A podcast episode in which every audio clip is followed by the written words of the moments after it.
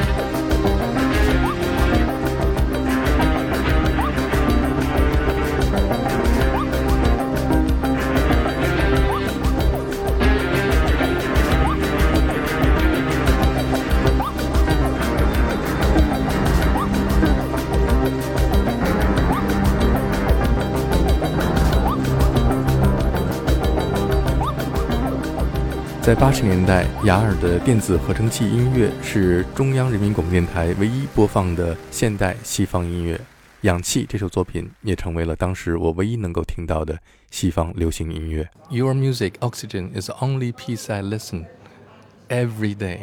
I'm sorry. because I only can hear the Western music is your music. That's only music play on the radio. Is modern Western music. So I, I listen to it every day. A little bit sick about that. but now it's really become a, a nostalgia for me. I listen to it, it really moved me more than when I was younger.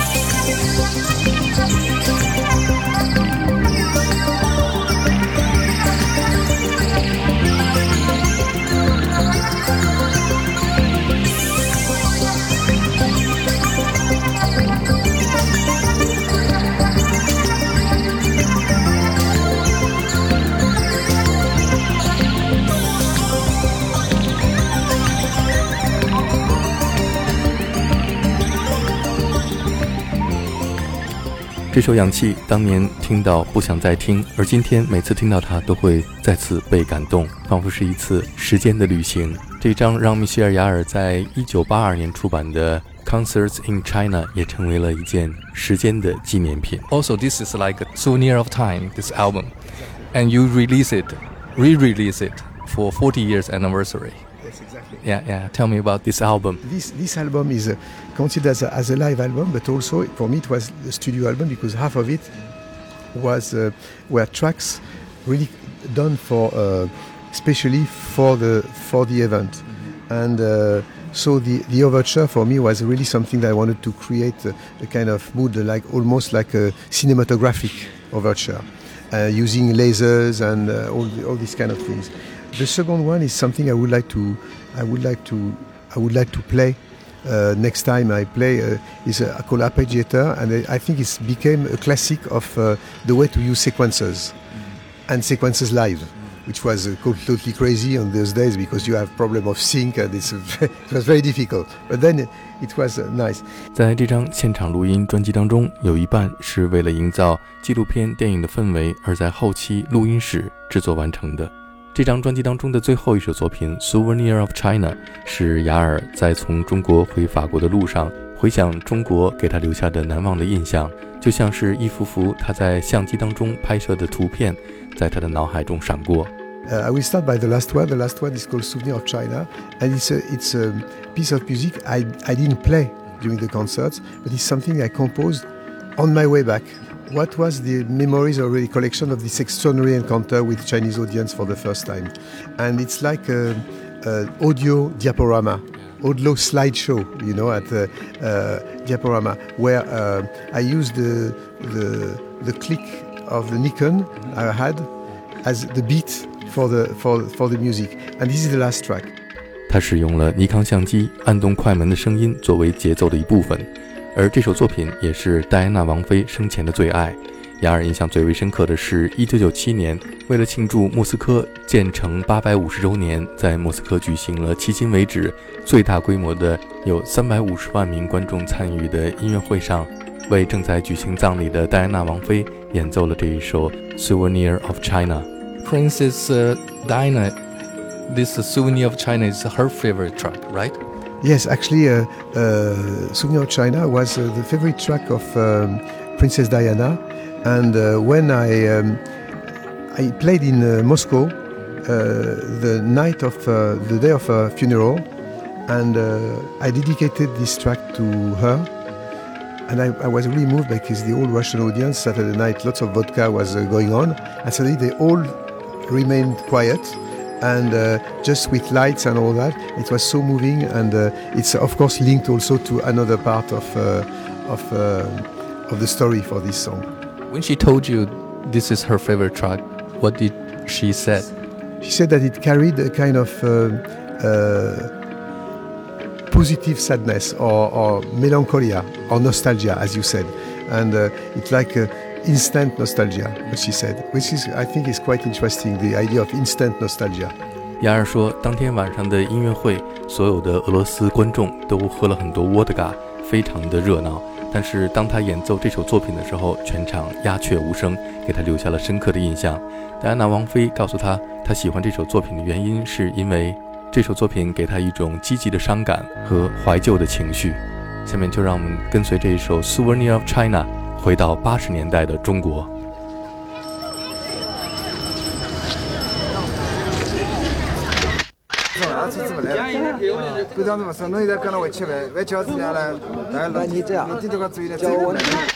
您看这一切都能离得开水吗？带个带个镜子印个针呢很不方便啊。认真做一做呀你不用带镜子了认真啊。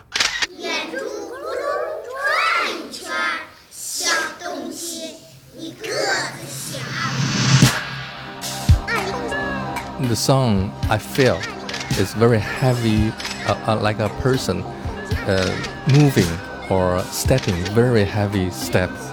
It's like from the long, long history coming to today. It's, uh, that's your composed that song. Yes, it's the rhythm. Yes, actually, the, the it has a, a, contrast between the uh, uh, the, the, kind of uh, uh melancholia or sadness of um, uh, or, or um, romantic uh, melody and the kind of, as you said, heavy beat, which is linked to the long tradition and long past of China.